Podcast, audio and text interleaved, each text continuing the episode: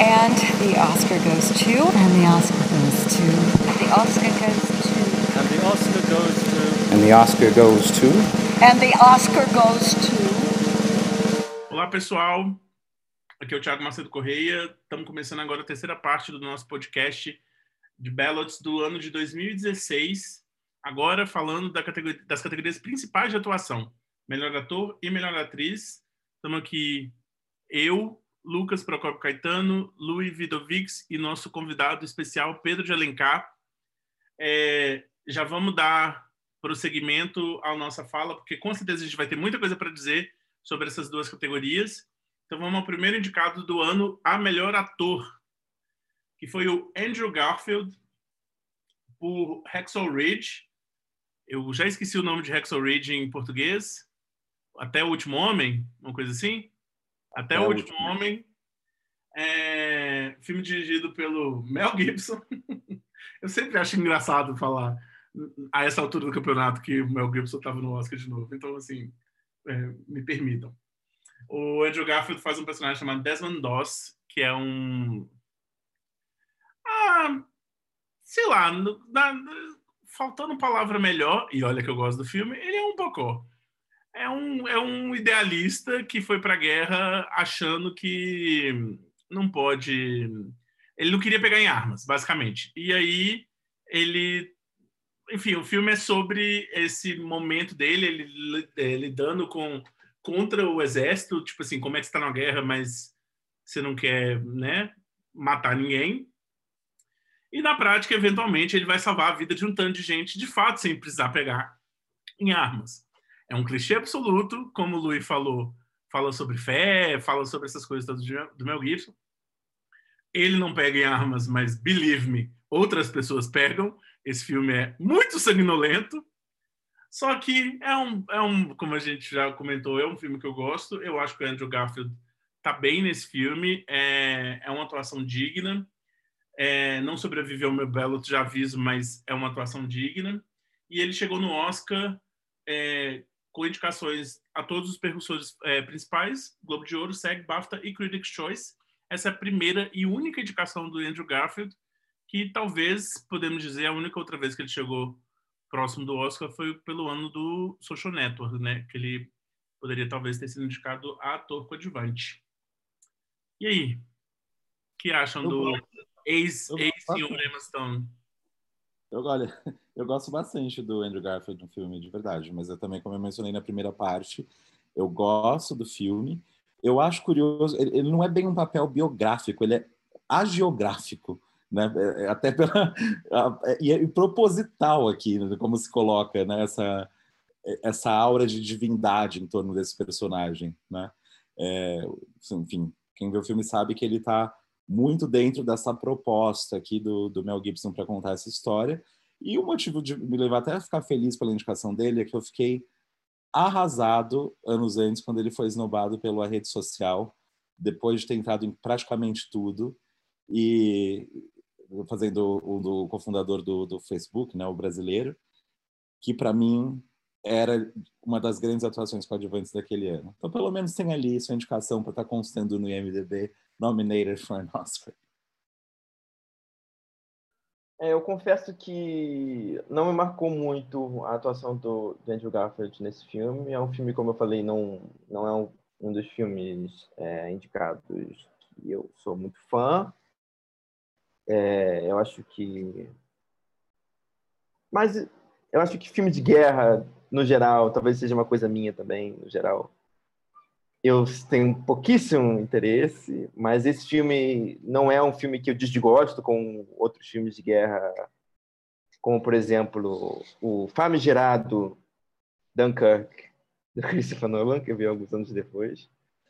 Mas, enfim, é uma atuação que não, não me marcou muito e não sobreviveu dentro do meu ballot, mas eu gosto muito do Andrew Garfield. Realmente, eu acho que é, foi sofrido a esnobada dele dentro da rede social. Mas não me ofende também, ele tá ali, né? Não me ofende, não, não é aquele tipo de atuação que, nossa, ele tá fazendo ali, não. Não. É boa, mas não, não, não me chama muita atenção. Eu vou dizer que, pra mim, a melhor coisa do filme é justamente a performance dele. Eu já disse que eu não gosto do filme. Acho que eu- essa, essa dicotomia que o Thiago apontou do fato de ser o retrato da vida de, um, de uma pessoa que eu, inclusive, acho que não é tanto só idealismo, mas acho que é por questão, por questões religiosas, né? Enfim, dele ser um pacifista, é, ele não querer pegar em arma. É um filme violentíssimo, eu acho isso enfim, tem, tem cenas de, dos opositores dos americanos morrendo em câmera lenta, com sangue estourando e tal. Acho, eu acho absolutamente horrível. Eu não gosto desse filme mesmo. É muito Mel Gibson para o meu gosto. Mas eu gosto da performance do, do Andrew Garfield. Eu fico feliz por essa, é, essa indicação dele. É, acho que é um ator que vinha ensaiando aí alguma coisa já há algum tempo. E é, ele tá muito bem no filme. É, ele é um ator muito bom, ele é um ator muito competente. Mas, de novo, não sobreviveria. Talvez ele seja. Eu não, não lembro direito quem eram os indicados. Eu tenho aqui quem eu indicaria, mas não quem são os indicados. Ele não era um dos cinco que eu manteria lá. Mas sim, é uma, é é uma boa performance. Não é um bocó, não, Thiago. Eu só queria fazer, então, eu queria só fazer essa observação, assim, eu não acho que ele é um bocó por ser um pacifista, de modo algum. É, ele só é um bocó porque o personagem é um bocó mesmo, assim. A, a questão do... A, a motivação pacifista dele, que é religiosa, é, não é o que especificamente caracteriza ele como pacifista. Ele só é meio bobo mesmo. É, é um personagem bobo. Mas, dito isso, eu acho que ele tá bem e, e qualquer coisa que falarem mal do filme, eu vou entender, não vou, não vou questionar, mas ainda assim eu gosto do filme. Assim. É um desses, desses casos da vida que não tem muita explicação. Vai saber. Bem, É, eu acho eu, eu entendo o ponto do Thiago, essa, esse lado meio bobo do personagem, é justamente porque ele tem, voltando ao que eu disse sobre a geografia, né? Ele tem que representar um ideal aí de pureza, né? O baluarte do- dos bons é, valores, né? Então, é por isso que eu digo que ele, ele cumpre um papel muito específico, né? Ele não tem tantas camadas ali, mas dentro do que eles propõem a ser esse estereótipo, digamos assim, de- de- desse conceito de humanidade, acho que ele entrega super. É, eu só faria um adendo que a gente falou muito do Lucas Hedges, claro, ele é de uma geração diferente da do Andrew Garfield, mas eu acho o Andrew Garfield, ainda um ator jovem, um ator interessantíssimo, assim, que tem é, uma carreira é, também de risco, mesmo quando ele não acerta, assim, filmes como aquele Under the Lake, do, do, do colega do It Follows, que é um filme bem complicado, mas o Andrew Garfield tá, tá bem no filme e, enfim, mostra essa, essa, esse entendimento dele, assim, de, de lugar que ele direciona a carreira que me, me parece ser bastante interessante, assim. É, eu vi no teatro, no papel que ele ganhou o Tony, e ele é, tá excelente no Angels in America. É, é um ator que eu fico, eu, eu anseio pela, pelas próximas coisas que ele vai fazer, assim, sendo muito sincero. Então, é, eu sei que agora, né, ele vai, o próximo filme dele é o, o filme que o Lin-Manuel Miranda vai dirigir, né, o Tic Tic Boom. Então, eu acho que tem muita coisa para entregar a Andrew Garfield. Eu acho que essa, apesar de ser a primeira e única indicação dele até agora, eu acho que ela não vai ser a única para sempre. Sim, mas ele é, é só para ele realmente não é da mesma da mesma geração do, do Lucas Hedges. Ele é quase 20 anos mais velho que o Lucas Hedges. Ele tem 38 anos. Ele não é quase 20 anos mais velho que o Lucas Hedges, né? Ele é, sei lá, 13 anos mais velho que o Lucas Hedges.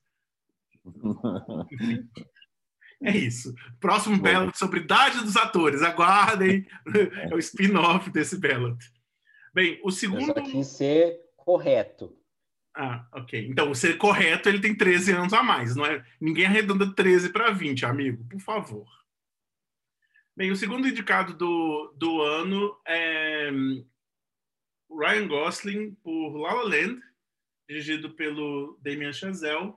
Em La La Land, Ryan Gosling faz Sebastian Wilder, que é, bem, só podemos definir como o homem branco que salvou o jazz. É como a gente sabe, é como todo mundo sabe, e é isso aí e tal. Enfim, não tem muito o que dizer. Essa é a segunda indicação de duas do Ryan Gosling, o que eu acho um absurdo. Ele só foi indicado anteriormente por Ralph Nelson, melhor ator, em 2006. É, nós já fizemos esse ballot sobre a não indicação dele de Lost in the Real Girl, mas eu gostaria de novo de lamentar essa não indicação aqui. Todas as oportunidades que eu tiver para lamentar essa não indicação, lamentarei. Então fica registrado. E o Ryan Gosling chegou no Oscar tendo ganhado o Globo de Ouro de melhor ator de comédia musical e tendo indicações ao SEG, ao BAFTA e ao Critics' Choice. O que, vocês acham do Ryan Gosling? Ryan Gosling teve uma fase em que parecia que ele era um dos melhores atores do mundo. Assim, foi aquela sequência do Half Nelson, Last and the Real Girl, Blue Valentine, até o Drive. Ele era um acerto atrás do outro, mas eu entendo que chegou num momento em que talvez ele tenha começado a se repetir, provavelmente pelo perfil de personagens que ele passou a ser escalado. Ele se tornou quase um typecast de papéis que são muito rígidos, muito fechados, até impassíveis que é algo que, inclusive, eu acho que ele traz um pouco para o La La Land. Eu acho que o que ele tem ali no filme é um fiapo de personagem, mas que dentro dessas oportunidades que ele tinha, ele podia ter embutido muito mais carisma, talvez ter trazido até mais vivacidade para esse papel. Tá? É claro que tem ali um esforço, tem sequência de coreografia, de sapateado, ele tenta cantar, apesar de não ter voz para isso, nitidamente. Então, acho que essa soma de esforços ao que alavancou ele também para reconhecimento na temporada. É, eu acho que em outro ano essa indicação do Ryan Gosling seria um pouco mais aceitável, mas acho que esse ano é, são tão, eu acho que a categoria de ator, né, não a categoria de ator, mas as atuações masculinas do ano são tão boas assim, tão superlativas né? A gente vai falar quando a gente for falar dos Bellots, com certeza a gente vai trocar alguns atores, né, dos Bellots, que não, não, não cabe, eu acho que não cabe o Ryan Gosling ali. Como vocês falaram, ele não tem, o personagem dele é um fiapo, ele não tem... E... Não, não, para mim não dá, não dá o personagem dele ali, a atuação dele ali, especialmente nesse ano, né? eu vou falar uma coisa que eu acho que o Ryan Gosling, se tivesse que forçar muito a barra, ele teria que ter sido indicado por outro filme do mesmo ano, que é o Dois Caras Legais. Eu acho ele hilário nesse filme, é onde ele quebra um pouco dessa persona que ele vinha construído ali no, no meio dos, dos 2010, ele faz um personagem cômico. Para mim é muito mais válido do que ele faz em La La Land. Eu também concordo que é muito mais válido do que o que ele faz em La La Land e a sua lembrança desse filme me faz discordar um pouco do que vocês falam sobre ele ter ficado menos interessante, assim. Quer dizer, eu entendo, mas eu não concordo necessariamente com esse termo, assim. Um, porque eu acho que ele passou a atuar menos, né? Eu acho que por questões familiares ele começou a se dedicar à família mais. Então, nos últimos anos ele vem tendo uma presença muito menor do que ele tinha nessa época de auge, que obviamente foi o auge dele.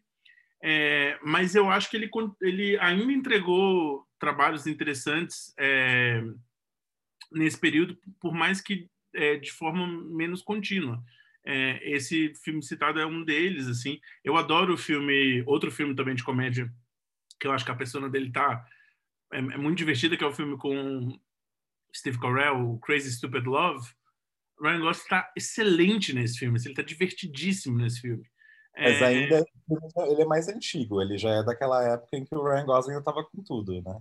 É, é, talvez o que pode ser chamado de final dessa época, mas eu, eu, na minha opinião, a diferença entre as é que é literalmente marcado por uma questão familiar, assim, a, a meu ver, porque ele simplesmente pa, passou a atuar menos, assim, nos últimos anos de papéis grandes que ele teve, é, de fato, de fato, foram os dois filmes do David Chazelle, é, o La La Land e o First Man. E no caso do La La Land, eu acho que é onde a gente vê alguns dos maneirismos de coisas que a gente já acostumou com o Ryan Gosling nesse filme, que ele não tem muito personagem, isso fica mais sublinhado, assim. Só que eu não acho muito justo, sei lá, no entendimento da carreira dele como um todo, assim, não, sabe? Eu continuo achando, eu não acho que ele tá naquele nível de expressão, porque inclusive ele produziu, ele fez muita coisa naquela época, mas eu acho que ele continua sendo um ator muito interessante, assim. Dito isso, eu acho ele o mais fraco dessa categoria. Eu certamente não indicaria ele. É, E, bem, é, é isso. É, só que é, ainda continua sendo alguém que me interessa, sabe? Bastante para outras obras e tal. Absolutamente. Ele, em, em O Primeiro Homem, eu acho, inclusive, mais interessante do que muita gente que foi indicada aquele ano. Ele tá muito, muito bem no filme. Com certeza, também acho. Ah, bem, o terceiro indicado do ano foi o Viggo Mortensen. O Captain Fantastic, é, Capitão Fantástico, é um filme. Nossa, me escapou o nome do diretor. Ah, Matt Ross. Um filme do O Matt, Matt Ross. Ross é ator, né? Também. Sim. O Matt Ross é ator também, né? De Silicon Valley. Exatamente. Ah, bem, esse, esse filme, o, o Viggo Mortensen faz um personagem chamado Ben Cash, que é um patriarca de... Uma, eu não, não lembro quantos filhos ele tem nesse filme, mas ele tem muitos. É, é um colega meio... Ah, enfim, também sem querer re- revelar muito spoiler, mas é isso, assim, ele é aquele tipo de personagem ele é um tipo de personagem de pessoas que eu conheço, assim, gente que vem de uma família mais abastada e que meio que renega a riqueza pelo motivo que for e que se empreende numa vida mais alternativa. É, bem, eu acho que é o que dá para falar sem revelar mais sobre essas dinâmicas do personagem, mas é um é um filmezinho indie simpático, inofensivo, um dramédia, né? Eu acho que a gente pode dizer. Apesar de que eu acho que no Globo de Ouro ele foi indicado também como ator de drama, sim. Mas é aquele filme que está no, no limiar, assim, em alguma instância. Tem seus bons momentos, uns momentos bonitos. É, Viggo Mortensen tá bem e tal. É a segunda indicação de três dele. Nunca ganhou o Oscar até hoje e ele chegou nessa corrida tendo sido indicado também previamente ao Globo de Ouro, ao SEG e ao BAFTA. Olha, eu adoro Capitão Fantástico. Eu, eu sei que não é um filme perfeito, é até irregular, mas para mim o, o elenco é maravilhoso. Eles foram até indicados ao SEG de melhor elenco, que foi super inesperado, uma surpresa na temporada. Mas vou te falar que poucas vezes eu vi crianças tão bem escaladas e tão bem dirigidas. Assim, é, e tem uma coisa, justamente por ele ser esse patriarca, né, com um elenco rodeado de um elenco infantil, tem algo que a classe de atores também costuma valorizar muito, né, que é o ator adulto ali meio que conduzindo a cena com toda aquela garotada, né?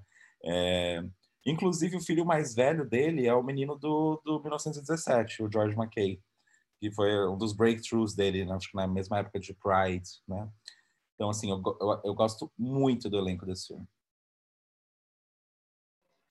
Olha, eu realmente é o talvez seja o filme de- dos filmes que eu vi, tem alguns filmes desse eu acho que eu não vi, poucos, né? Eu vi quase todos, de todas as categorias. Mas é um dos que eu menos gosto. Eu quase detesto esse filme. E realmente eu passei, com me provocou raiva. Eu fiquei com raiva assistindo o filme. De tudo. Eu acho que às vezes eu brinco e eu falo assim, eu ia afo- afogaria o elenco inteiro, quase. me dá raiva, sabe? Esse estilo de vida, esse, esse discurso. Eu fiquei, assim, incomodado mesmo. Então, eh, entendam o que, que eu acho da indicação do Viggo Mortensen pelo que ela me provocou, assim como pelo que o filme me provocou. Eu realmente não gosto de Capitão Fantástico. É, assisti na época e jamais reveria, eu acho, pelo que ele me provocou. Mas talvez eu reveja se eu achar que a minha reação ao filme seja um pouco injusta por outras pessoas me convencendo. Mas é, realmente é um filme que ficou com uma impressão bem negativa para mim. Mas acho que é uma questão de discurso, né? Do filme que eu não gosto. Enfim. Eu super entendo, porque eu acho que é um filme que ele depende muito de você, do dia que você vê e do nível de, de cinismo que você leva pro filme, porque é um filme que depende de você não ter cinismo nenhum. Esse filme é um filme bem de humanos, assim, bem É isso, tem hora que, dependendo do seu nível de percepção da vida, não sei nem se é especificamente cinismo, como o Lucas disse, mas em alguma instância pode ser aplicável, é um filme intolerável, assim. Em muitos momentos, enquanto eu assistia, eu tive muita raiva do filme. Só que é, ele tem outros bons... Ele, o elenco eu acho que está bem, então me ajudou a fazer a coisa ser mais palatável, e tem alguns bons momentos que, no final das contas, ficou no meio a meio. Só que é isso, assim, eu entendo da, o que o Pedro fala, assim, dá vontade de bater na cara dessas pessoas. Quanto a essa questão de saúde humanas, eu e o Pedro com certeza podemos falar, porque nós dois viemos do, do mundo acadêmico em cinema. É muito, esse filme é muito. Não sei se vocês acompanham, quem está ouvindo a gente acompanha um Instagram chamado A Vida de Tina, mas esse filme é praticamente aquilo, assim, essa coisa de é, essa classe que se julga intelectualmente superior a tudo, mas que não enxerga os seus próprios privilégios e as suas próprias, assim, os seus próprios deslizes. Mas o filme, mas, o filme, o filme problematiza grande... isso. O filme problematiza isso, não é que tipo, eles vivem ali. Né? Sim, é, a, até certo ponto. Eu acho que quando o filme trabalha a questão é, mais a relação entre os personagens, e principalmente a questão de luto que eles vivenciam, o filme cresce muito. Acho que quando ele está muito investido nessa questão da, da, da, ética do personagem, criar o filho da forma que ele. É, dos filhos da forma que ele cria, talvez me, me dê um pouco de ranço, mas tem momentos muito bonitos. Enfim, eu só falaria também que a melhor pessoa desse filme é o Frank Langella. Eu me identifico com o Frank Langella. Olha, eu acho, eu, eu acho que vocês três são pessoas muito amargas para ter uma vontade com um filminho tão pechulo, tão patchwork, tão piquenique no horto como Capitão Fantástico. Filme patchwork. Olha que bom. Patchwork. É exatamente isso. É exatamente isso que eu odeio. Exatamente isso. Olha que boa razão para não gostar do filme. Um filme patchwork. Eu não poderia expressar melhor. Mas ele definiu muito bem, só que pelo, pelas razões contrárias, Louis definiu perfeitamente, assim. Tiago, eu só consigo agora olhar para você e pensar na Meryl Streep em Little Women. É muito você. Você se identifica com Frank Langella no filme. Ah, sim, claro. É o herói do filme, claramente. Claramente o herói do filme. Mas enfim, gente, seguindo em frente, falando em heróis. Quarto indicado, Denzel Washington por Fences, dirigido por Denzel Washington. No filme ele faz o Troy Maxon, o patriarca dessa família. Em qual Fences se passa nos anos 60, né? Eu acho que é final dos 50. Final dos 50. Enfim, essa família negra que vive nos subúrbios no final dos 50, adaptação de uma peça do August Wilson, pela qual Denzel Washington ganhou o Tony, Viola Davis ganhou o Tony, a gente já falou, Denzel Washington também ganhou um dos tones dele, eu acho que ele tem dois, né, Luiz? Por, acho que por A Raising the Sun também, se eu não me engano.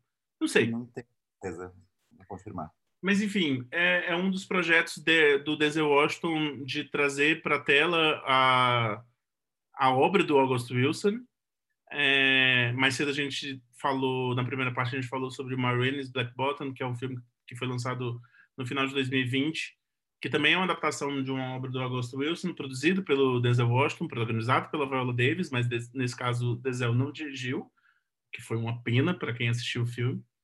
É, bem, em Fences, o Denzel divide é, o chapéu, né, enquanto produtor, diretor e ator, mas realmente é notável o trabalho dele enquanto protagonista do filme, principalmente num personagem muito difícil de gostar e de se relacionar como Troy é, um homem muito severo, é, muito complicado e, bem, quem não tiver assistido o filme eu recomendo amplamente.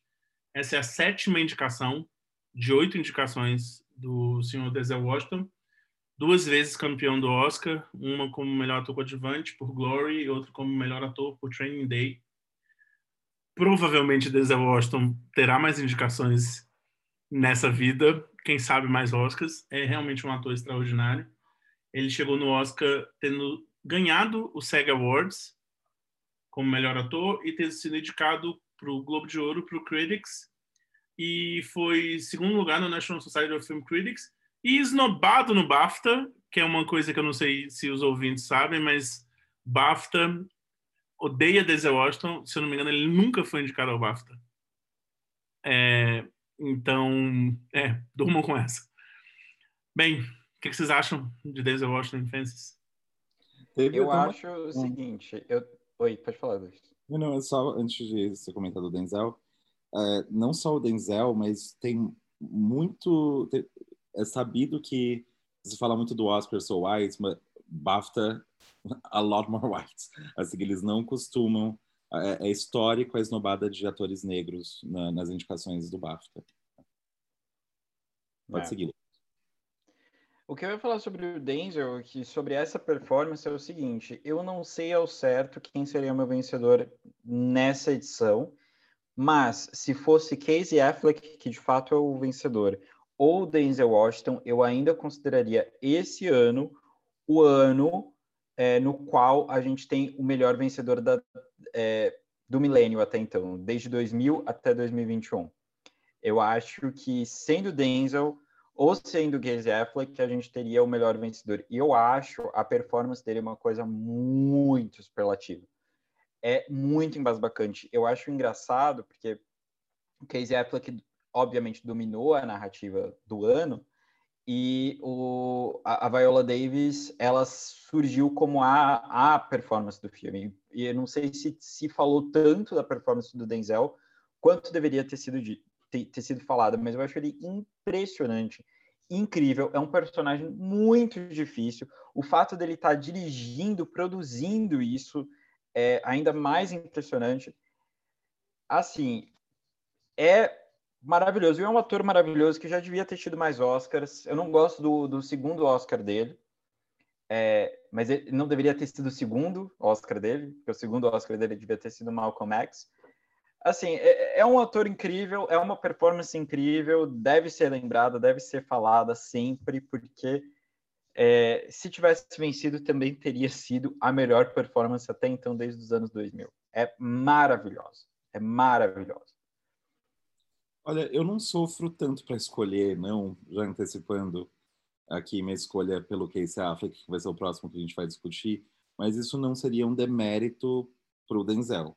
É só no caso que, para mim, o Casey Affleck está no nível de uma das grandes performances de todos os tempos de um ator, e o Denzel talvez está num nível de uma das melhores, uma das grandes performances do ano, ou talvez da década, de um período de tempo.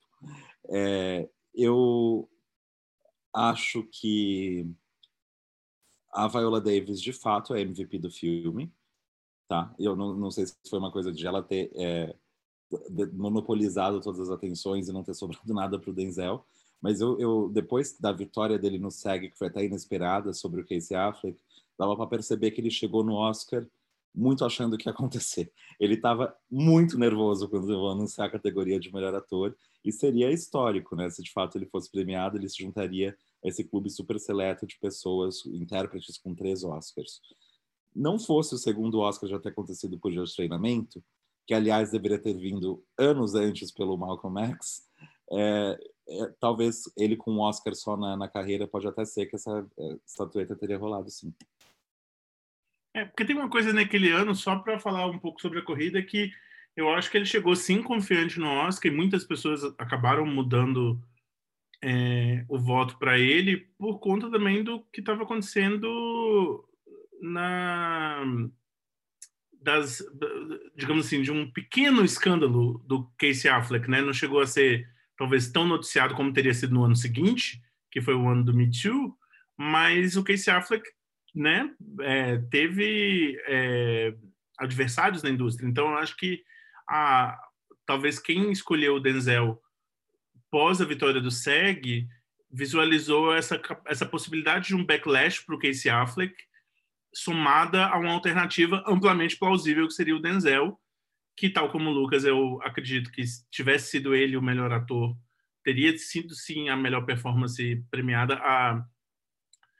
É um personagem muito difícil de gostar, mas é, o trabalho dele é inacreditável. Uma cena mais próxima do final do filme, quando chove muito forte, eu não, não, não, não quero entregar tudo para as pessoas, mas é um desses momentos que você vira e fala assim, uau! É, enfim, você, você sabe que você está de frente para um dos maiores atores de todos os tempos. Isso que o Louis falou de que não sobrou nada para ele depois da Viola Davis é claramente um delírio do Louis. É, deve estar tá bêbado agora gravando, coitado. Porque... Eu não falei, eu falei o oposto disso. Eu, eu peguei o que o Lucas disse. Você falou que, que, ela era MVP e não sobrou nada para ele. De atenção.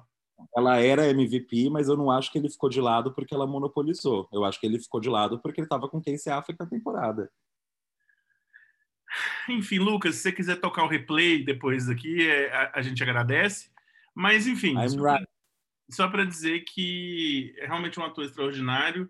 Eu acho que até esse momento ele era o único ator negro a ganhar dois Oscars, né? Depois ele foi igualado, né, com o Mahershala Ali e eles são os únicos dois atores negros a ganharem mais de um Oscar, se eu não me engano. E como eu disse, assim, eu, eu particularmente eu não tenho nenhuma dúvida que Denzel Washington é, vai voltar para o Oscar e talvez para ganhar mais um Oscar, sim. E é realmente é assim é um dos atores mais importantes da história do cinema, assim.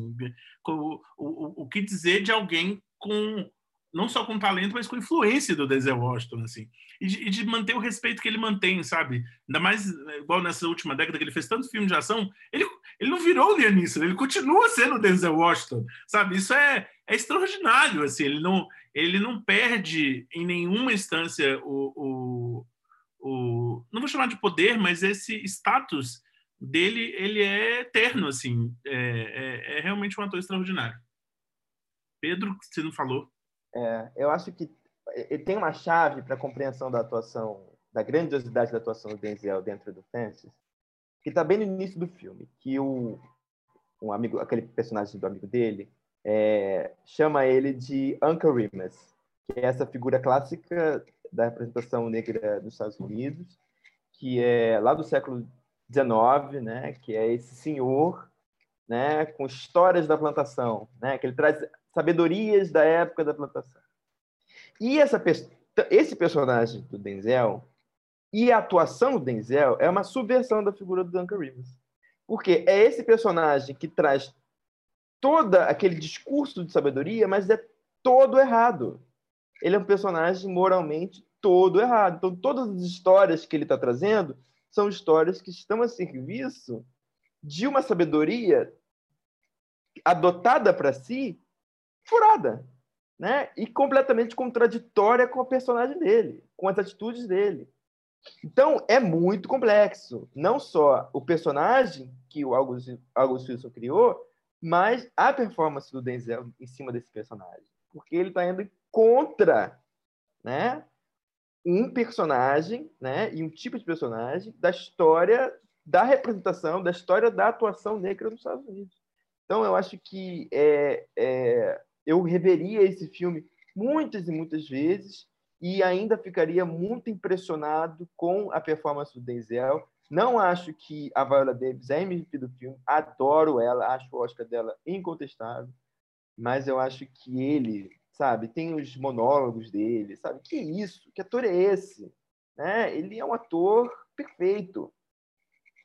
Perfeito. Ele entrega tudo com perfeição enfim, é um dos meus atores favoritos e já adiantando meu ballot, acho que ninguém aqui, é não é surpresa para ninguém aqui, porque todo mundo me conhecia nessa época, eu teria entregado o Oscar para o Denzel, né? apesar do Casey Affleck também ser uma performance fantástica, e eu vou concordar com, acho que foi o Lucas que disse, que qualquer um dos dois tendo vencido seria a performance masculina do século até agora.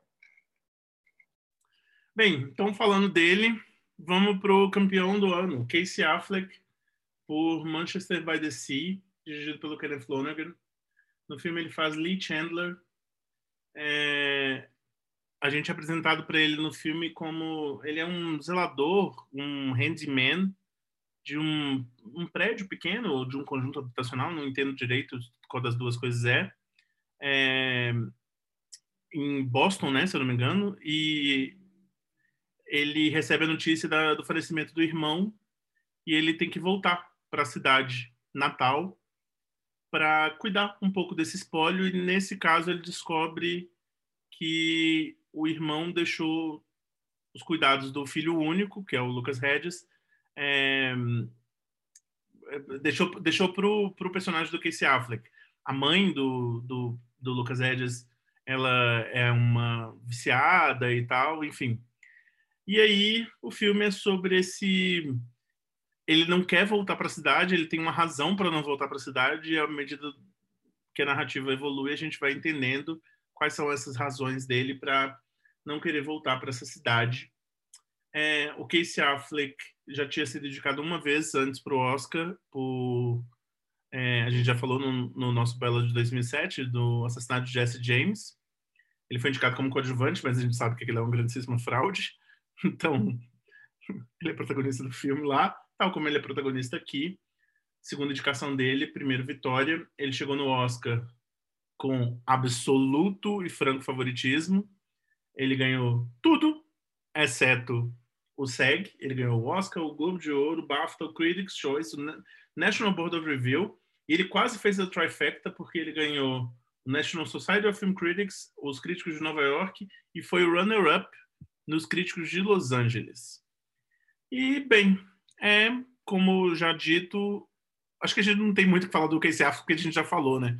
É, é uma performance absolutamente é uma é magnífica.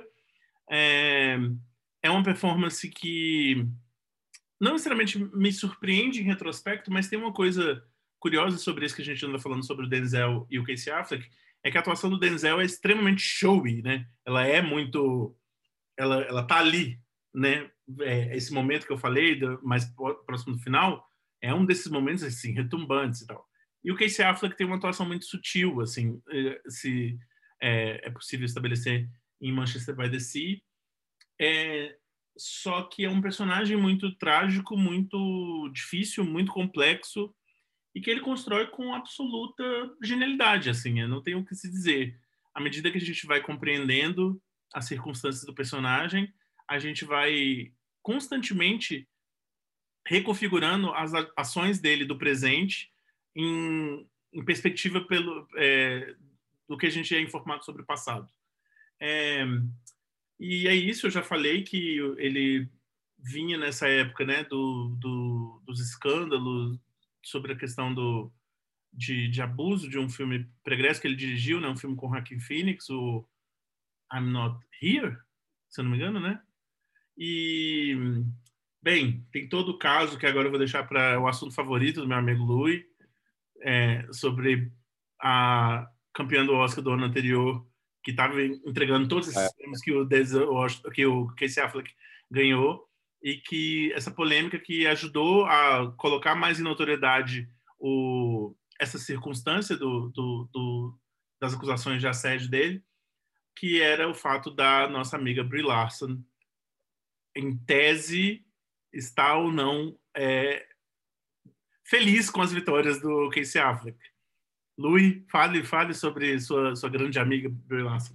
Olha, já vou chegar na Brie Larson, mas deixa eu comentar um pouquinho antes do, do Casey, um pouquinho mais. Eu até comentei em off com o pessoal que o Manchester by the Sea talvez esteja um fio de cabelo acima de Moonlight na minha preferência como meu filme favorito do ano ele me pegou de um jeito que não me deixou até hoje, sabe? E o Casey Affleck aqui, eu acho que essa é uma das melhores performances que eu já vi, entregue por um ator. Eu acredito muito, muito, muito nisso. Eu acho que é uma das melhores atuações já entregues por um ator. A oposição desse personagem do que ele era ali no passado, que é intercalado com flashbacks, né, ao, no, ao que ele se tornou no presente é absolutamente devastadora e sem entregar muito essa mudança de chave é marcada por uma cena específica do, do personagem na delegacia, né, onde ele mata pau. E, enfim, é uma pena todo esse contexto, esse incidente no passado dele. O que acontece? Brie Larson, vencedora, merecidamente vencedora do Oscar ano anterior por O Quarto de Jack, foi entregar a estatueta de melhor ator e se polemizou porque ela não aplaudiu Casey Affleck o que teoricamente seria um protocolo, porque outros, é, os outros vencedores do ano anterior também não foram vistos aplaudindo os vencedores que estavam no palco. E Brie Larson ficou numa sinuca de bico, porque tiveram que perguntar para ela, né? E se criou essa sensação de que ela falou contra o Casey Affleck, mas na verdade ela não falou nada, porque a resposta dela foi uma não resposta. Foi aí, o que aconteceu? Eu acho que o que aconteceu lá fala por si só. Ela não quis estender esse assunto, mas se criou entre alguns círculos defensores de Casey Affleck, misóginos e haters de Brie Larson por isso, que Brie Larson entrou numa campanha de difamar Casey Affleck por Hollywood que nunca aconteceu e não foi verdade. Mas eu comprei o meme da non-clapper Oscar winner Brie Larson. É, então, seguindo aqui para os ballots pessoais, bom, depois dessa declaração de amor que eu acabei de fazer pelo Casey Affleck, óbvio que ele permaneceria sendo meu vencedor. Da lista, eu ainda manteria o Denzel e o Viggo Mortensen. E colocaria nas duas últimas vagas o Adam Driver no Patterson, que ganhou, inclusive, surpreendentemente, derrotou o Casey Affleck nos críticos de Los Angeles, né? Foi o que impediu o Casey Affleck de ganhar os três principais prêmios da crítica. É, e o meu quinto seria o Colin Farrell por O Lagosta, que eu adoro essa atuação. Seria a segunda indicação do Colin Farrell comigo, depois daquele filme In Bruges, que acho que chama Na Mira do Chefe, no, no Brasil, do diretor de Três Anúncios para um Crime, que é um dos meus filmes favoritos. Então, eu gosto bastante do Colin Farrell, teria duas indicações comigo. Ele ganhou o Globo de Ouro, inclusive, né, pelo Globo de Ouro pelo de Comédia por, pelo In Bruges. É um é, filme excelente. É que não foi para lugar nenhum. Ah, eu posso eu posso completar então. Eu também concordo que Casey Affleck e Denzel Washington são inquestionáveis na lista e Casey Affleck é meu campeão em qualquer circunstância.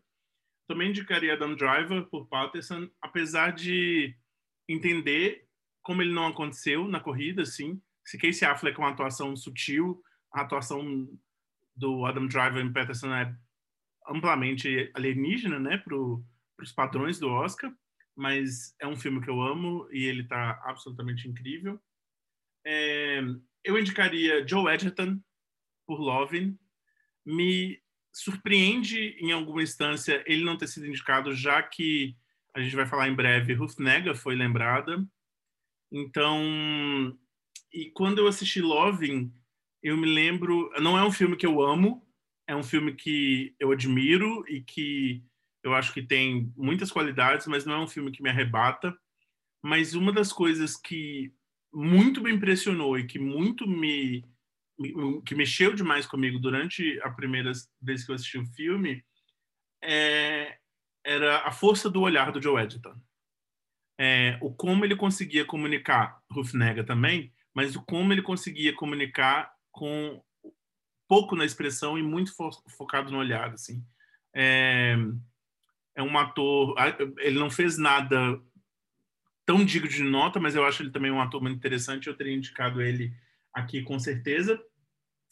E já que nosso Bellot pode ir para um esquema meio long shot, eu indicaria o é, Peter Sim Simonischek, por Tony Erdmann, que é o, o, o pai em Tony Erdmann. É, enfim, uma atuação extraordinária com certeza seria lembrado. Eu só faria um comentário, não está no meu ballot, mas provavelmente todos vocês aqui lembram como na época do Oscar, principalmente na época do Globo de Ouro, teve uma, uma, uma micro comoção e talvez três dias na vida dele ele sonhou com essa possibilidade de que o Ryan Reynolds poderia acontecer por Deadpool. Vocês lembram? É, é, é tinha uma, uma questão de que o Ryan Reynolds acho que para muita gente, ele foi votado para o Globo de Ouro, ao invés do Ryan Gosling, como melhor ator de comédia. Nos bolões, eu lembro que foi muito dividido é, entre os dois. Ninguém estava antecipando que La La Land ia né, levar todos os prêmios, como levou no Globo de Ouro. E o Ryan Reynolds, em algum momento, houve essa conversinha. Será que ele pode chegar no Oscar por Deadpool?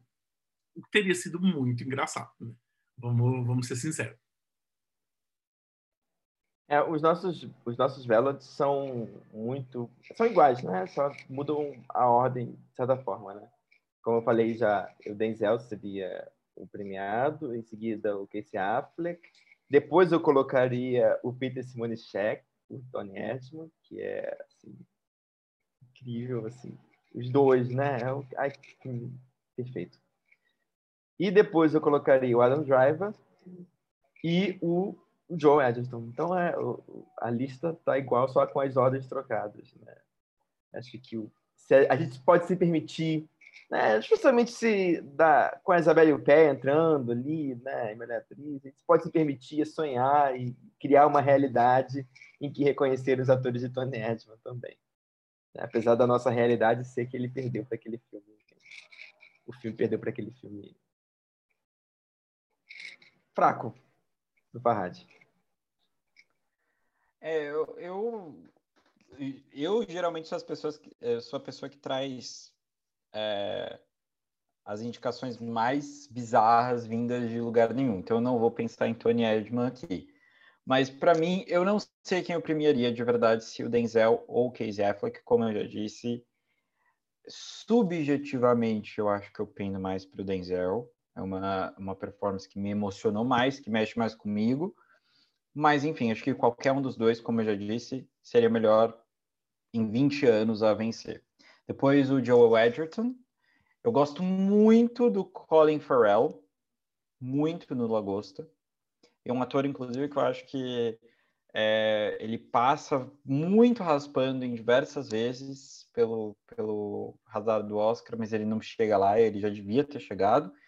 E minha quinta vaga vai para o Chris Pine, porque eu acho o Ben Foster incrível no, no Hell or High Water, mas eu gosto muito também do Chris Pine uh, no filme. É, ele, de fato, tem o protagonismo do filme, ele tem maiores tempos de tela, ele é o, o, o ator que inicia o filme com ele, termina o filme com ele, e eu indicaria ele, é a melhor performance dele até então, e eu fecharia com ele. Se não fosse ele, eu acho que eu também ficaria com a Dan Driver, mas eu acho que, assim, de memória, quem, quem eu gosto mais naquele ano é o Chris Pine.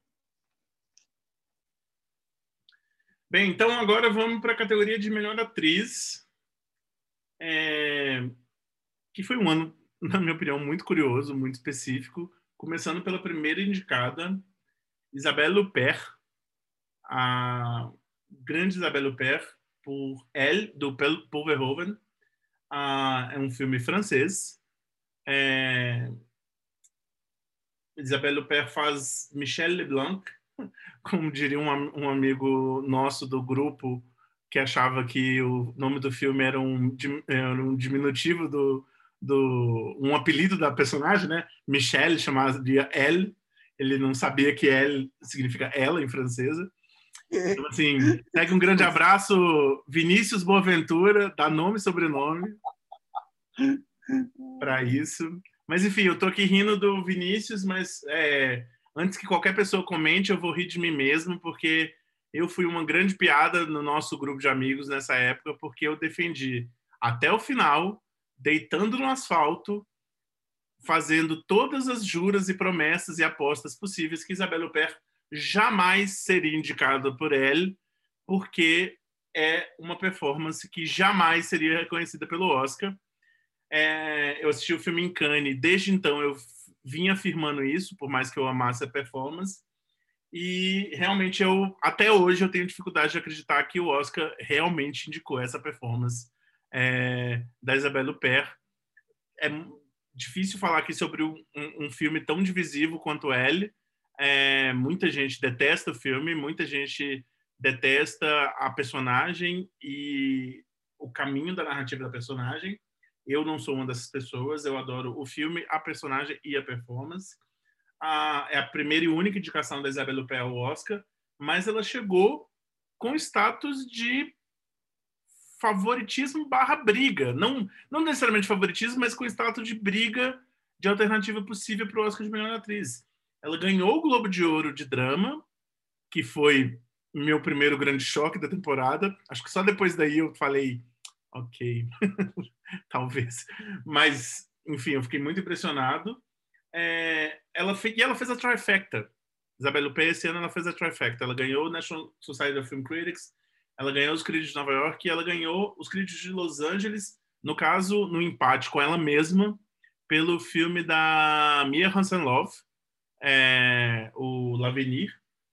E ela também foi indicada ao Critics' Choice. Ela foi esnobada no BAFTA. Eu não lembro se tinha uma questão do filme ser elegível ou não nesse ano, mas ela acabou não, Não sendo indicada mesmo no ano seguinte. Não tinha estreado ainda lá. Não tinha estreado, né? Pois é. Mas, enfim, mas realmente veio com esse favoritismo da crítica e, eventualmente, é, pareceu em algum momento possível que talvez Isabelle Huppert pudesse ganhar o Oscar de melhor atriz do ano. É, a, a Opa, carreira dela tá na Europa, né? Eu acho que ela não gosta muito de fazer Hollywood, apesar de acho que já ter feito algumas participações bissextas em alguns filmes. Mas todo o nome que ela construiu ali foi pela reputação no cinema europeu. Mas essa atuação de El foi alçada à indicação pela crítica, com certeza, e, e depois confirmada pela vitória no Globo de Ouro. Mas, assim, acho que o filme teve erros amadores de campanha. Não ter estreado no Reino Unido, por exemplo, não ter qualificado a mulher para o BAFTA, que era um que ela super poderia ter chegado com condição de ganhar, e daí, de fato, tornar uma disputa mais emocionante, com uma possibilidade mais concreta de vitória, né? Então, assim, foi uma pena que ela foi sabotada pela incompetência do estúdio, basicamente. Porque em relação ao filme, que é excepcional, a atuação dela espetacular, não tem o que se falar. É, acho que para contextualizar um pouco, é, a gente precisa falar que o filme é sobre uma mulher de meia idade que é estuprada e que, bom, enfim, a primeiro momento, assim, à primeira vista, a gente não sabe se ela está executando um plano de vingança ou se ela está tentando levar a vida dela adiante, mas enfim, é uma, é, é uma personagem muito complexa. Eu lembro que na época a, a, a Isabelle Huppert ela, ela parecia muito Oscar, é, assim, awards whore, não só Oscar, mas ela queria muito esse prêmio. E ela, inclusive, acho que coincidiu com a época, ela fez um Instagram e ela postava muito. E, assim, é, nas premiações, quando ela ganhava, você via que ela estava, de fato, muito animada com ter ganhado. Então, eu, eu acho deliciosa, justamente, é, não só a personagem, não só a performance, não só a própria Isabela, que eu acho uma das atrizes francesas mais interessantes, europeias, acho que contemporâneas, assim, uma das atrizes mais interessantes, mas esse lado que ela mostrou de ser, ser do pop. ela estava muito, assim, no Oscar, eu acho que quando ela perde, você vê na cara dela um certo um, um, um, certo desapontamento, assim, porque eu acho que ela queria aquilo, ela, ela acreditava que ela podia ter, ter chegado lá. É, e é uma performance incrível, é, é uma atriz que já tinha algumas performances que podiam ter sido indicadas em filmes que chegaram perto do Oscar, e eu adoro isso, eu adoro que ela, que ela foi para brigar. Isso é muito, muito interessante, assim, ela foi um, é, um wild card, assim, maravilhoso naquela competição. E, e podia ter ganho, assim, acho que da, da competição de quem estava indicado era melhor. Deixa eu só fazer um adendo rapidinho, é porque eu acho que ela super queria esse prêmio, com certeza, e ela estava muito empolgada, mas eu lembro que quando a gente assistiu o Globo de Ouro juntos, na casa do Lui, é, um dos meus comentários é que se ela não ganhasse o Oscar por, por, por Elle, ela deveria ganhar o Oscar pela, pelo discurso no Globo de Ouro, que é ela interpretando como se ela fosse uma boa pessoa. Que, né, Isabelle Huppert é uma grande atriz, maravilhosa, mas notoriamente é, não é das pessoas mais agradáveis do cinema, não é das pessoas mais fáceis do cinema. Então, ela naquele Globo de Ouro tão tão simpática, tão amigável, tão, sabe? A felicidade eu acho que era genuína, mas essa performance dela assim foi muito muito boa mesmo assim. Depois do L e do professor de fran... do professor de piano, eu acho que a atuação dela no, no palco do Globo de Ouro é um, é um, dos melhores momentos dela. E, e não. Isso que você está falando dela, ter, dela querer muito, né? Dela, na época, querer muito ganhar. Isso fica muito exemplificado no, na reação dela e no discurso dela no Gotham. Eu acho que quem não assistiu a vitória da Isabelle Huppert no Gotham, ela, ela virou até um meme entre a gente, né, no nosso grupo. É assim, o Gotham é um prêmio que não vale de quase nada dentro da temporada. É o primeiro prêmio, então a gente está sempre animado para assistir. E ela reagiu como se ela tivesse ganhado Nobel. Ela é tipo o maior prêmio da história possível para ela. Foi muito divertido ver Isabelle Pérez. E realmente, eu acho que ela se divertiu durante essa temporada. Foi, foi muito prazeroso para ela conhecer as pessoas. Uma, uma das fotos do ano para mim é Isabelle Huppert e o, o Frank Ocean vocês viram essa foto? Isabelle e Frank Ocean, sabe? Então, eu acho que foi, um, foi, um, foi ótimo para ela. E também ela com virando amiga do Barry Jenkins. E é uma performance tão incrível, sabe? É uma atriz que se arrisca tanto, que entra nos papéis mais estranhos. Esse é um dos papéis mais estranhos da carreira dela. E isso diz muito, se a gente considerar os papéis da carreira dela, né? enfim, eu estou sempre muito empolgado para ver o, o, a, os filmes que a Isabelle Pé faz. E, embora ela não. não talvez dentro dessa seleção, certamente era a atriz que eu premiaria. É, embora não seja a minha atriz favorita do ano, eu ficaria muito feliz, muito, muito, muito, muito feliz se ela tivesse vencido, porque é uma performance assim muito coerente com o que ela vem fazendo, com o que ela fez durante a carreira dela. E, e muito, assim, acho que tem muita adrenalina, eu acho, que ela coloca muita adrenalina dentro dos papéis. Isso me empolga, me, me excita, sabe?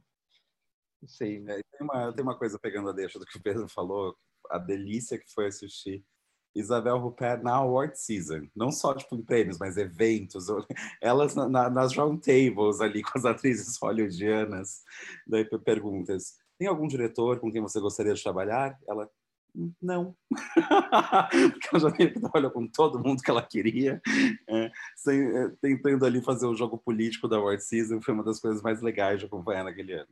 Acho que nesse do Hollywood Report, alguém fala, não lembro quem, que fala sobre o peso dos personagens, de ir para casa com os personagens e tal. Isabelle, não, tipo, ela responde tipo, uma coisa assim, eu, agora eu não lembro qual foi a atriz, mas alguém que dá muito valor a essa questão, né, que é muito vendida no, no para os atores, né, de, ah, o personagem não me deixou, eu fui para casa e tive esse peso. Isabelle Huppert, tipo assim, ó, oh, sinceramente, não sei do que você tá falando. tipo. foi, se não me engano, foi numa round table do The Hollywood Reporter e as atrizes americanas super hiper valorizando os Mas seus personagens e tal. Foi especificamente, você lembra? Ah, eu não lembro quem foi, mas alguém soltou isso para ela e ela, com a maior naturalidade do mundo, tipo, não, eu desligo a câmera, vou para casa e tô tranquilo. é, ela é maravilhosa, assim, para quem não conhece essa mulher, ela é super. Ah, acabou. É isso. Sim, ela é super sisuda, ela sempre se mostrou assim, a persona dela sempre foi super sisuda. Personagens, assim, ela é mais conhecida por personagens, em geral, sisudos, ou. Uh, e, e, ela, assim, tava tendo the time of her life, assim, é muito e... legal. Eu vi recentemente, Pedro, que você falou, ela no Gotham, ela quase se emociona, ela quase chora ganhando o Gotham de melhor atriz. É incrível, essa mulher, se ela entendesse português, ela estava ouvindo esse podcast. Assim. ela é maravilhosa. Mas eu não acho que isso nem é uma questão de. Por exemplo, ela é... ela tem prêmios em lugares super importantes. Ela é campeã de Cannes, tem dois prêmios de melhor atriz em Cannes. Não é como se fosse uma novidade para ela acho que em alguma circunstância essa dinâmica dos Estados Unidos pesou assim no final das contas essa no final das contas Hollywood importa né? É, não, as pessoas não passam de fato isentas emocionalmente disso. Mas eu só faria um, um adendo dessa questão. Mencionei que ela ganhou os críticos de Los Angeles pelos dois filmes pelo pelo L e pelo L'Avenir da Mia Hansen-Love e que é muito bonito ver assim, né? O quanto é, a versatilidade dela, né? O quanto nos dois filmes, em alguma instância nos dois filmes ela é Isabelle Huppert, mas não é assim, é, são personagens totalmente diferentes e propostas totalmente diferentes e ambas atuações incríveis e os dois filmes são incríveis. Eu também adoro esse filme da Mihan Love, acho um filme espetacular. E, e é isso, mostra a versatilidade dessa atriz. Assim, é de fato uma grande gênia. Teria sido teria sido maravilhoso é, a gente poder chamar Isabelle Huppert de Oscar winner. É, não sei se vai haver outra oportunidade, mas com certeza ela vai continuar entregando grandes atuações. Isso eu não tenho nenhuma dúvida. Bem, a nossa segunda indicada é, foi a Ruth Nega pelo Loveling. Eu não sei o nome do Loveling. Ele tem um nome diferente porque é o sobrenome deles, né? É Loving. Love, desculpa, eu chamei de Loveling. Loveling é benzinho. É, Loving, mas ele não tem outro nome, né? Porque ele é o sobrenome dos personagens. Não, não existe um subtítulo, né? Ou, ou alguém sabe? Enfim. Enfim, Loving, aparentemente sem título em, em português. É, dirigido pelo Jeff Nichols. A, a Ruth Nega faz a Mildred Loving, que é a esposa do personagem do Joe Edgerton. É um filme sobre. É um caso real. E é um filme que, nesse caso, apesar de uma ficção, ele se junta, talvez, né, Pedro, no bloco de filmes dos documentários que a gente falou, que, que, que mostra um pouco do retrato sobre é, a, a, a, a, luta racial, é, a luta por igualdade racial nos Estados Unidos. É, nesse caso, especificamente, é um casal interracial é, que, enfim, né, o filme Loving é um drama familiar, mas ele também é um drama meio de tribunal, né? Eles vão tentando conseguir os direitos dele. É, eu não lembro qual estado, mas é um estado do sul americano. Talvez Louis é, lembre na hora que ele for falar da, da Ruth Nega. É, é uma performance também muito.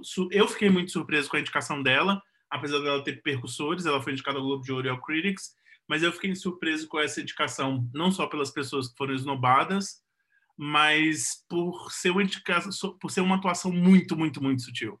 Eu falei do Joe Edgerton e do poder do olhar dele, e a Ruth Nega basicamente atua com os olhos nesse filme, assim. É, é uma atuação de mais reação, digamos assim, né? Ela, ela, ela responde mais do que afirma, digamos assim, em alguma instância.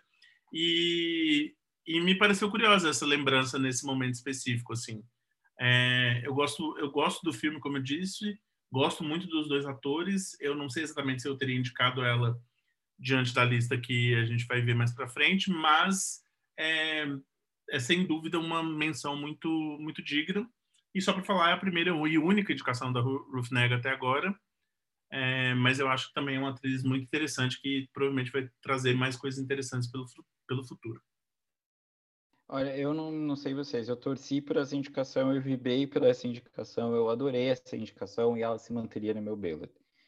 É, eu acho que ela que é, um, é óbvio assim que ela vai muito na contramão do que a maioria das atrizes entrega, ainda mais no prêmio assim de, na categoria de melhor atriz, mas é absolutamente fantástico. Se você assistir o filme, você se apaixona por ela. É, é uma performance muito quieta, é, eu, eu acho até que, por mais sutil que esteja o Joe Edgerton, ela é ainda mais sutil que ele.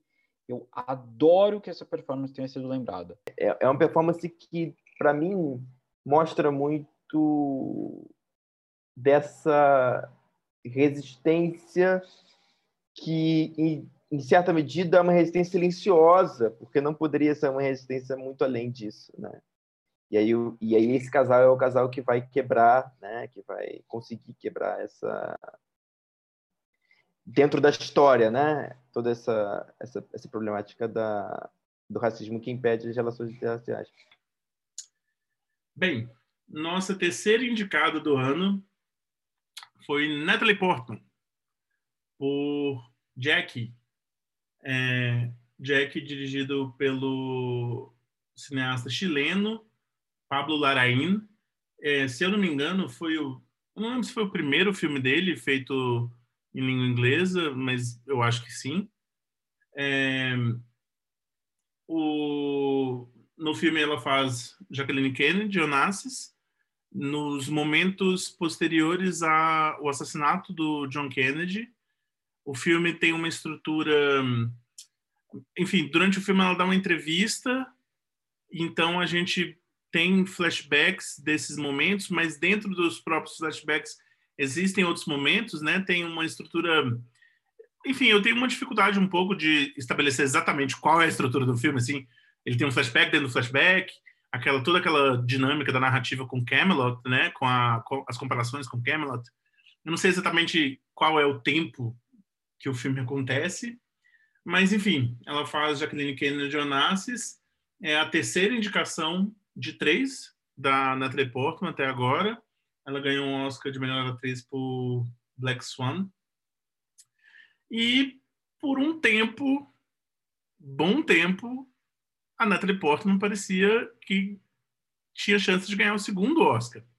Quando as primeiras críticas do filme saíram, é, apesar de nos circuitos da crítica a Isabelle Huppert ter predominado, a Natalie Portman teve muitas boas lembranças e muito muita força da crítica. Ela ganhou o Critics' Choice, mas acabou que depois nos televisionados a coisa não se concretizou. Ela só foi indicada ao Globo de Ouro, SEG e BAFTA. E eu só começaria dizendo, porque na primeira parte do podcast o Luiz falou que acha que eu sou um detrator do filme. É, eu não sei se eu sou um detrator do filme, eu definitivamente não sou um entusiasta do filme. É, e também não sou lá grande entusiasta da performance, não. Eu acho que ambos são trabalhos corretos, que têm bons momentos e que tem, assim, tem algumas coisas no filme que eu admiro, é, inclusive talvez essa bagunça estrutural, pelo menos na minha mente, assim, assisti o filme duas vezes, mas não recentemente, é, vem muito uma ideia, quase como se o filme funcionasse uma espécie de fluxo de, de consciência, assim, é, o que me faz parecer que ele seja um pouco confuso é, nessa circunstância e que se embola um pouco pela utilização, talvez um pouco, um, um pouquinho além da conta da trilha sonora é, da bela trilha sonora da Mika Leve para o filme, mas que talvez seja só um pouquinho a mais do que deveria. Escola Christopher Nolan de não saber dar pausa em trilha sonora, né? Acha que o filme é, é videoclipe. E, enfim, é isso. Eu acho o Jack ok, talvez. Eu acho que ele tem problemas. É, eu não piro definitivamente. E a Natalie Portman eu acho que tá bem. E eu acho que tem momentos que ela não tá tão bem. E é isso. Não sei se eu sou detrator ou não, Luísa. Olha, para mim é. Porque. Vamos lá. Eu sei que tem uma galera que se indispôs um pouco com a Natalie Portman. Acho que porque ela é meio chatinha como figura pública. E eu lembro que ela que num grupo chamavam ela de a grávida de Jerusalém. Porque tanto nessa Award Season como na outra que ela ganhou por Cisne Negro, ela estava grávida as duas vezes, né? Inclusive nessa edição do Oscar ela não foi, porque estava de repouso. É, também porque acho que depois da derrota para Rupert no Globo de Ouro, ela já sabia que não tinha muita chance, estava desacreditada da vitória. Mas se achasse que podia ganhar, com certeza ela ia, nem que fosse deitada numa maca, ela ia estar tá lá. Mas, mas, falando, mas falando sobre, sobre Jack, é, eu acho a atuação da Natalie Portman excepcional nesse filme. Eu acho que ela faz uma coisa muito difícil aí, que é interpretar a personagem da personagem, né? que é aquela fachada que a Jackie Kennedy projeta para o mundo. Eu gosto muito do filme porque eu acho que tudo ali, até esse excesso de trilha, eu acho que a trilha é propositalmente excessiva, contribui para esse teatro, né? Essa dramaticidade, essa, essa versão fictícia ali que ela está construindo da própria história nesse momento que é justamente no período que segue os dias do assassinato do, do JFK, né?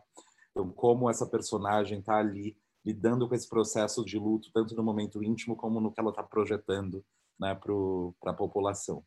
Então, acho assim, eu, eu, lembro que eu desvi o trailer achando meio estranho, mas, tipo, nossa, ela parece que tá muito posada, o que está acontecendo aqui? Você vê o filme e você percebe que tá, o registro faz total sentido dentro da proposta narrativa. É, eu, assim, eu já entendo, talvez ela seja a minha favorita dessa categoria dentre as indicadas a melhor atriz. Me pegou totalmente de surpresa essa atuação da Natalie Portman. Eu gosto de praticamente tudo o que essa mulher faz. E dessa vez não foi diferente, né? Mas, enfim, fica a recomendação para quem só viu Jack, fica a recomendação de assistir também outro filme do Pablo desse ano, que é lindíssimo, que é o, o Neruda. Para mim também fica a recomendação, só para deixar claro. É, tanto eu não sou detrator que eu recomendo. Jack é um desses filmes que, por mais que eu não pire no filme, ele é um filme interessante, assim, ele se propõe ao risco. Eu acho isso mais interessante do que um filme medíocre, sabe? Então, é, com certeza. Tanto que eu revi o filme, eu, assisti ele duas vezes. Então, e o Pablo Larraín, como o Pedro falou, é um, um cineasta com uma carreira muito, muito interessante. Recomendo é, os seus filmes chilenos pregressos, No tal, enfim. Vale a pena descobrir caso não, não o conheçam. Bem, a quarta indicada do ano foi a Meryl Streep, por Florence Foster Jenkins, dirigido pelo Stephen Frears. No filme ela faz a Florence Foster Jenkins, que é uma ricaça dos anos 20, sei lá, 10, 20, uma coisa assim, que, enfim, re- resolve que ela vai cantar, que ela vai virar uma cantora, uma cantora é, assim de expressão, só que na prática ela não tem nenhum talento, assim, ela canta muito, muito, muito mal. E é isso, assim, é ela, o marido dela, que é o Hugh Grant, e lidando com essa, eu não lembro qual o lugar que ela, é o Carnegie Hall que ela fecha para para fazer o show e tal, uma coisa assim. É isso, é um, é um filme sobre a excentricidade dessa mulher, que é uma mulher real, é, enfim, é uma comédia leve, breve, ligeira, onde a Meryl Streep tem alguns bons momentos, assim, principalmente nessa coisa do humor, né, dessas pequenas gags, assim, com essa, com a falta de talento da personagem. É, sei lá, eu não tenho muito a dizer sobre esse filme além de, ok, acabou, saí, achei divertido, vamos tomar uma cerveja. Não tem, não tem muito a acrescentar para falar a verdade, mas é melhor do que alguns filmes mais ou menos desse tipo do Stephen Frears, por exemplo, é melhor do que Mrs. Henderson Presents, é, onde a Judy Dench foi indicada ao Oscar, e é a mesma lógica de filme. Esse é, na minha opinião, muito mais interessante. A Meryl Streep, essa é a vigésima indicação de 21 indicações da Meryl Streep. Ninguém aqui, obviamente, tem nenhuma dúvida de que virão outras indicações. Ela ganhou o Oscar três vezes, a primeira vez como coadjuvante por Kramer vs. Kramer, e ela ganhou dois Oscars de melhor atriz, por Sophie's Choice e por The Iron Lady. Ela chegou nesse Oscar com indicações ao Globo de Ouro, ao SEG, ao BAFTA, e o único prêmio pregresso dela foi o prêmio de melhor atriz de comédia do Critics' Choice. Só que, curiosamente, apesar dela ter ganhado a atriz de comédia no Critics' Choice, ela não entrou na lista de atriz do Critics' Choice, na, na lista de como assim, atriz séria. Então, tem essa, essa situação curiosa para essa, pra essa, esses pregressores, da, percursores da Meryl Streep. E aí? Eu É. defendo muito a Meryl Streep sempre. Acho que ela é uma atriz que, é, lógico, que ela caiu nesse nessa coisa meio awards horror assim nos últimos tempos e que ela não entrega trabalhos do nível do- dos níveis assim dos melhores trabalhos dela. Mas dito isso, eu acho que o filme é uma graça. Eu acho que ela tá excelente no filme. É, não consigo desgostar de nada. Acho, inclusive, o elenco coadjuvante muito bom. Hugh Grant nesse filme entrega uma das melhores performances da carreira dele. O Simon... Qual é o nome dele, gente? É Simon Heidenberg, o nome dele? Helberg. Helberg. Ele tá, ele tá muito bem no filme. E a, e a Meryl é, tá muito bem. Ela tá muito, muito, muito bem. Mas é aquele tipo de performance da Meryl que a gente sabe que ela entrou porque ela é Meryl Streep. É, é uma excelente performance, mas ela não precisava estar entre as cinco. E a origem do ranço vem disso. Ela não precisar estar lá, mas que ainda assim ela está lá. Dito isso, se eu tivesse assistido esse filme sem saber que ela teria qualquer chance, ou sem saber que ela tinha emplacado de fato uma indicação ao Oscar, é delicioso, é muito gostoso ver. E, enfim, é a Meryl fazendo de novo, é, assim, entregando Meryl Streep. Ela tá muito bem, e, e é isso. É só uma correção, o filme se passa nos anos 40. Tá? Tanto que eu lembro que um dos pontos ali do concerto é que ela ia fazer esse show para as tropas, né? Para trazer alegria para o exército. Né? Verdade, É, verdade. Eu nem acho, tipo, como o Lucas disse, que a Meryl Streep é uma awards whore, porque ela não precisa mover um dedo nem fazer qualquer campanha para ser indicada. Então, assim, ela só existe, ok, beleza, foi ali na primeira do filme, aconteceu, né, emplacou. É, tem muita gente que questiona, com justiça, esse excesso de indicações da Meryl Streep, que, tipo, assim, é, é injustificável você pegar, tipo, ali a lista de todas as indicações que essa mulher já recebeu, de como ela chegou lá, mas e, e muitas vezes porque você tem uma percepção talvez de que ela tem algumas performances mais automáticas ali sem, sem muito esforço. No caso de Florence Foster Jenkins das indicações recentes dela com certeza uma das que eu mais gosto. Eu acho que ela tá hilária no filme eu me acabava de rir com ela cantando e e ele é um filme, acho que também muito prazeroso de assistir. Concordo também com, com o Thiago que não é super memorável, não é um filme que vai ficar com você, mas dentro das, desses, vamos dizer, dos filmes inofensivos do Stephen Frears, eu acho que ele é um bom exemplar do que, do, do que é esse tipo de, de entrega de cinema.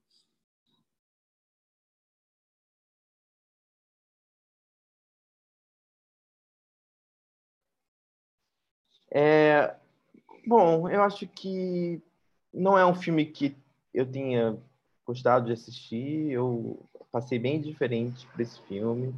É, e não é por conta daquele outro filme que teve bem próximo, né, sobre a mesma história, da mesma personagem, esqueci o nome do filme.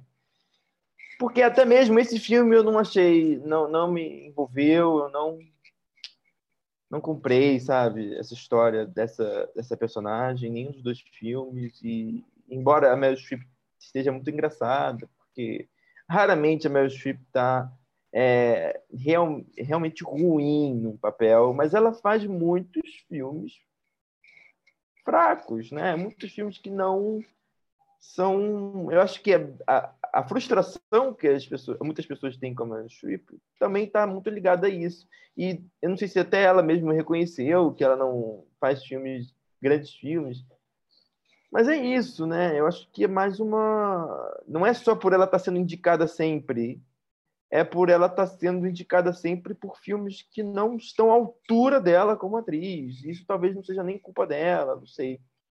Esse é um dos casos para mim. Não é um dos casos mais absurdos, não é uma das indicações mais absurdas dela, é... mas é uma indicação que eu não defendo que eu não, embora eu entenda, né? Porque não tem como a gente não entender a indicação da Streep, porque ela, tudo, qualquer coisa que ela fazendo indicada, né? Esse ano, qualquer, qualquer ano que ela tem um filme, a gente tá, trabalha com a expectativa dela estar tá indicada, né? Mas, enfim, acho que isso é um, é um, é um pouco frustrante, né? E, mas, enfim, ela tá engraçada, ela tá bem no papel, só que não é um dos papéis que eu, não é uma das indicações da Meryl Streep que eu defendo.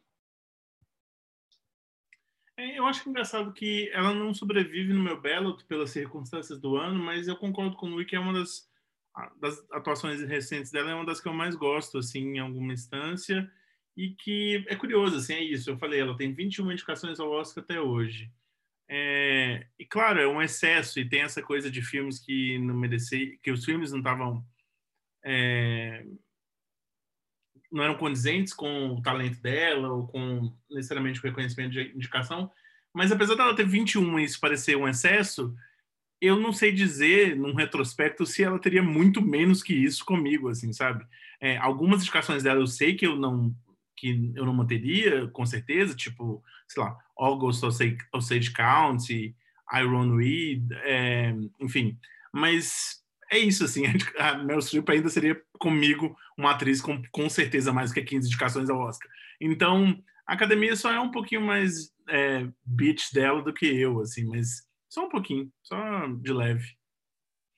É, vamos para a quinta e última indicada, a campeã do ano, Emma Stone, por La La Land.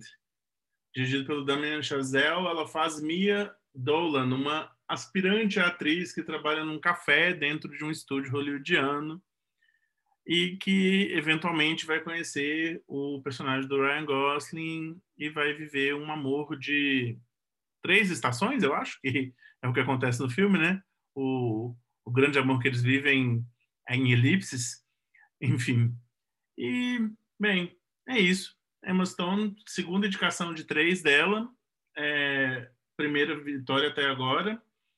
Ela ganhou o Oscar, o Globo de Ouro, segue o BAFTA nesse ano, ou seja, chegou de fato com o status de favorita.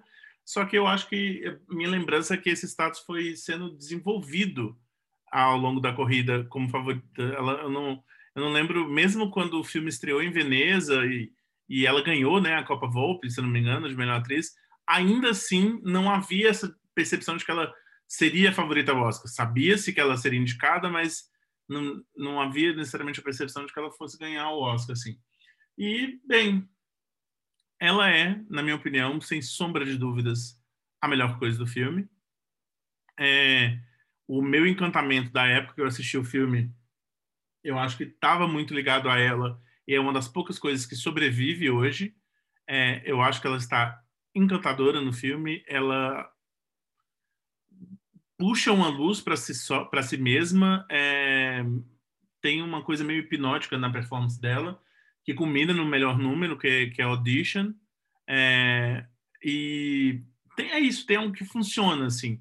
Se por um lado o personagem do Ryan Gosling é esse fiapo que a gente disse, nesse caso aqui não é que necessariamente ela seja uma personagem multifacetada, mas eu acho que a Emma Stone consegue fazer muita coisa com essa personagem.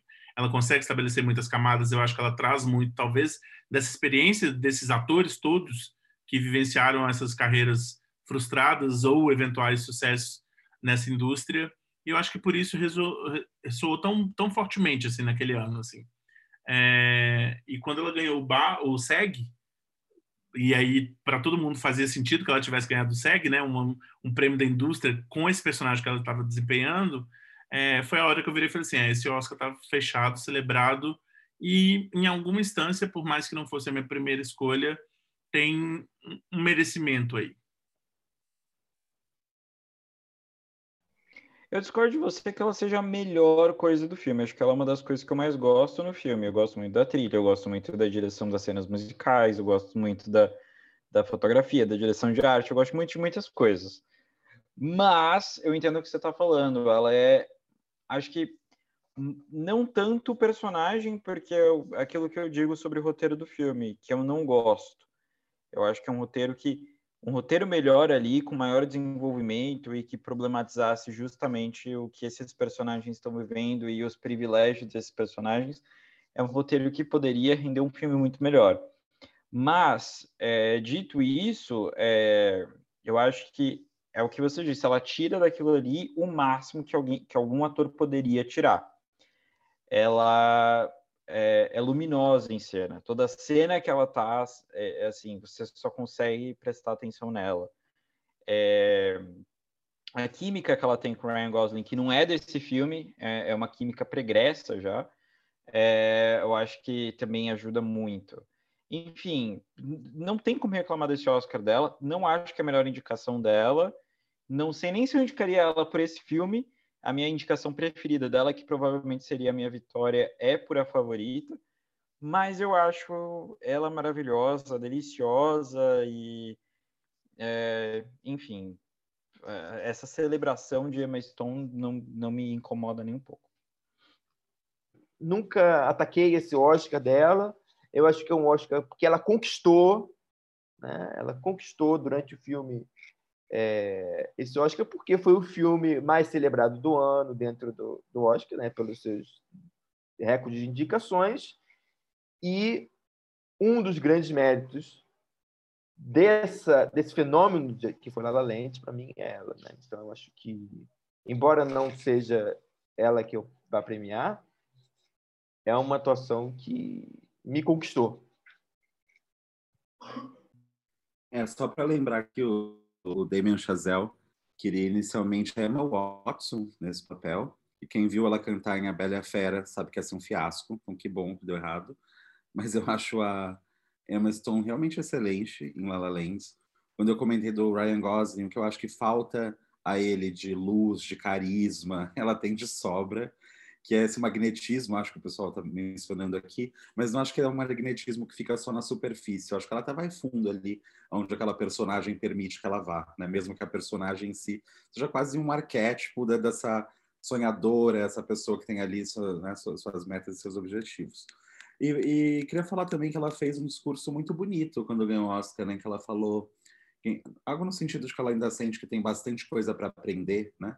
Acho que um momento de muita humildade dela como atriz, de ver que, ok, beleza, não cheguei no meu ápice, minha carreira acabou, vendo que ela continua melhorando. A favorita que vocês mencionaram, a melhor atuação dela foi depois desse Oscar, né? Não, justamente, eu acho isso muito interessante. Eu não necessariamente gosto do discurso dela, meio desconjuntado, mas eu gosto dessa mensagem do que ela fala aí, é realmente interessante. Eu fico muito feliz que ela tenha voltado, assim, com a favorita. Particularmente, ela era minha favorita no, no filme, mas enfim. O, eu só faria um, um comentário sobre essa coisa de quem coloca Emma Stone nesse grupinho né, de atrizes starlets de Hollywood, né, dessa categoria de melhor atriz que ficou muito jovem nos últimos anos, eu acho o Oscar da Emma Stone o melhor é, dos três, se a gente junta com Jennifer Lawrence e Brie Larson. Eu acho que o Oscar da Emma Stone é o melhor dos Oscars e tendo em vista o que ela trouxe depois, ela também está tendo a melhor carreira. Ela fez o favorito, mas teve o Battle of Sexes, né? Battle of the Sexes, que eu acho que ela foi indicada ao Globo de Ouro, não lembro exatamente, mas que é um filme onde ela está muito bem também. É, então, assim, sem sombra de dúvidas, é um Oscar, pode, pode não ser a escolha de cada um de nós, mas ele é difícil de ser atacado, assim. É, isso eu acho interessante. Bem, a gente vai caminhar agora para o final dos nossos ballots, mas cabe dizer sobre as esnobadas desse ano. Se em ator não tinha algo tão expressivo, em atriz a gente tem uma esnobada absolutamente chocante diante dos percussores e uma segunda esnobada também chocante diante da qualidade da atuação, já vou citar. Antes de mencionar as duas, eu só comentaria que a Emily Blunt chegou a ser indicada ao SEG e ao BAFTA, e mesmo assim nunca foi considerada para o Oscar. É, essas aparições dela quase são acidentais nessas duas premiações. Ela é muito pé frio, ela é muito pé frio, Jason. É, enfim, uma pena, ela merecia algumas indicações, não essa, mas ela mereceu outras, enfim.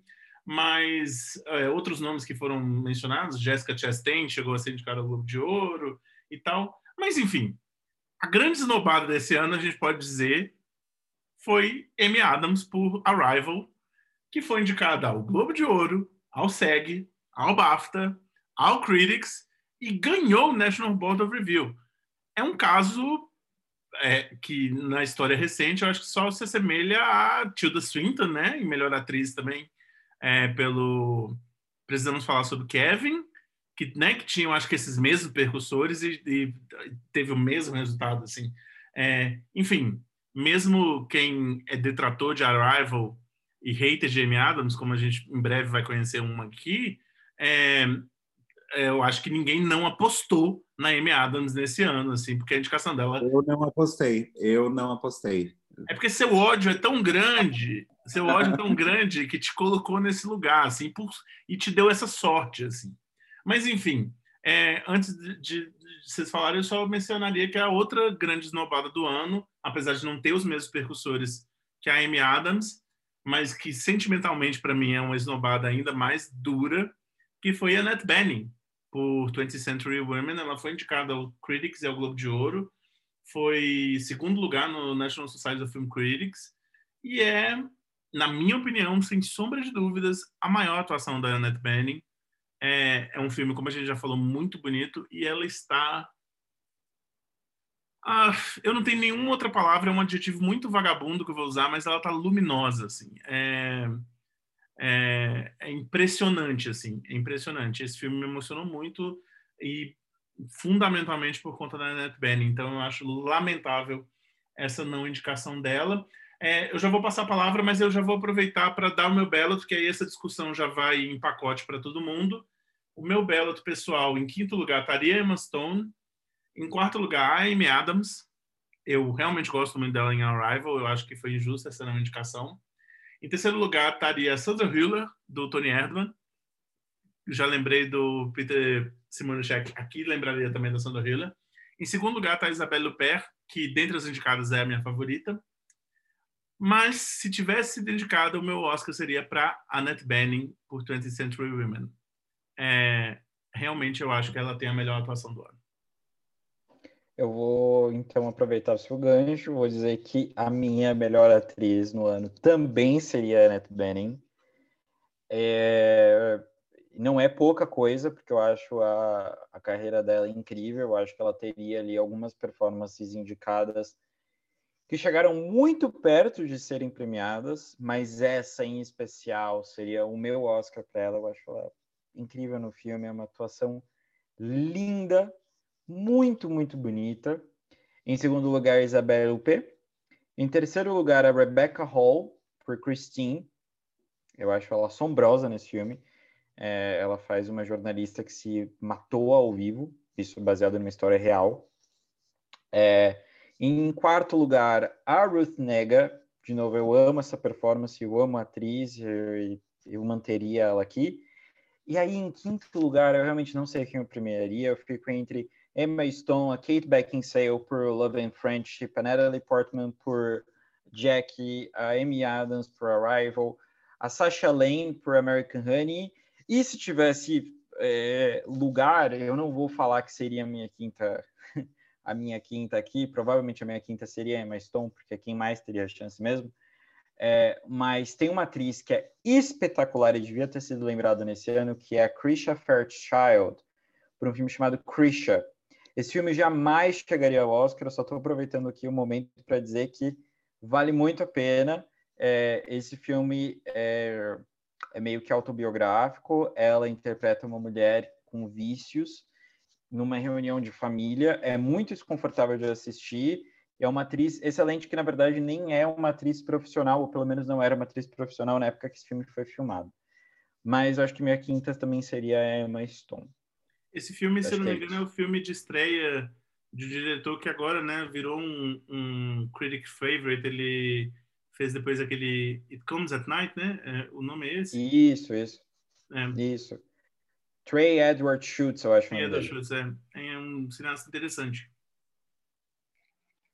É, eu o meu quinto lugar, eu fico muito. Acho que é o único ballot que eu não vou conseguir fechar direito, porque eu fico muito indeciso entre a Ruth Negga e a Emma Stone. Quase que eu coloco a Ruth Negga, mas eu, é, é difícil para mim decidir. Né? Se eu tivesse que decidir, forçar a decidir, eu, eu, apesar de ter gostado muito do Oscar dela, né? eu não colocaria, não teria indicado Emma talvez. Né? Em quarto lugar, a, a Annette Bening, com certeza, uma das grandes atuações do ano, uma atriz fantástica. Em terceiro lugar, a Natalie Portman, por Jack. Depois, a Isabelle Huppert. E, em primeiro lugar, o grande filme do ano. A grande atuação feminina do ano, para mim, é a deliciosa e encantadora e perfeita Sandra Hiller honesto, não poderia ser diferente. Eu simplesmente sou, assim, fico muito encantado toda vez que eu vejo esse filme, e grande parte é por conta da atuação dela, que eu morro com ela, morro. É muito bom. No final, meu ballot vai ser, na verdade, vai ser idêntico ao do Pedro, com algumas mudanças de ordem, tá? É, manteria a, a Emma Stone vencedora, a vencedora, mas estou não na posição de vencedora. A Sandra Hiller, comentei, assim, o Tony Erdmann eu acho super estimado, mas ela tá sensacional e tem uma cena específica, dentre muitas, em que ela canta The Greatest Love of All, que por si só já valeria uma indicação. A minha terceira seria a Isabel Huppert, porque a minha segunda, a, eu manteria a Natalie Portman, que eu disse que é a minha favorita dentre as indicadas. E a, em primeiro lugar, The Banning por 20th Century Women. Women, né? É, e só uma colocação, o pessoal mencionou da Amy Adams, que muitos acharam que foi uma grande esnobada. Eu não consigo falar muito sobre por que a atuação dela me, me incomoda em alguns aspectos, sem entrar muito na estrutura do filme, tá? Então vamos deixar isso para um outro momento, talvez um podcast centrado em destrinchar filmes de sci-fi. É, mas assim fecharia minha categoria. The Banning, Natalie Portman, Isabel Huppert, Sandra Hiller e Emma Stone. Acho que essa é a primeira vez que aqui a maioria, né, nós estamos com o Pedro de convidado, mas a base do podcast concorda com a melhor atriz, né? Nós três votando na Annette Bening, nunca aconteceu antes, talvez nunca mais aconteça daqui para frente, porque, enfim, realmente muito impressionante. Mas a gente acordou a Viola Davis também nesse podcast. Sim, mas estou falando da categoria principal, né? Porque afinal de contas nós estamos aqui falando sobre os ballots, mas o que interessa é a categoria de melhor atriz, né? Como diz alguns amigos nossos, ator, ator atuando, homem, como é que é que ele fala homem atuando nem a gente, né?